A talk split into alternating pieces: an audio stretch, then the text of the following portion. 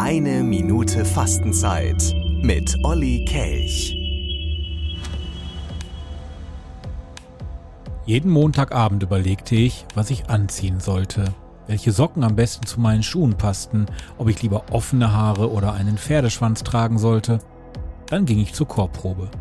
Der Chorleiter, bei seinem Anblick schmolz ich jedes Mal dahin. Diese Augen, diese Haare, diese Stimme. Ach, ich war bei jeder Probe, wurde die sicherste Sängerin im Alt und auch bei gemeinsamen Aktionen außerhalb der Probe war ich immer dabei. Über Monate war der Dienstagabend mein Highlight der Woche, aber nur ganz heimlich. Der Chorleiter dachte bis zum Schluss, mein Name sei Magdalena und hatte mich wohl nach jeder Probe sofort wieder vergessen. Mir war das egal. Ich wollte seine Aufmerksamkeit gar nicht. Ich wollte nur träumen und schwelgen und die Musik mit dieser inneren Leichtigkeit genießen. Das reinste Anhimmeln.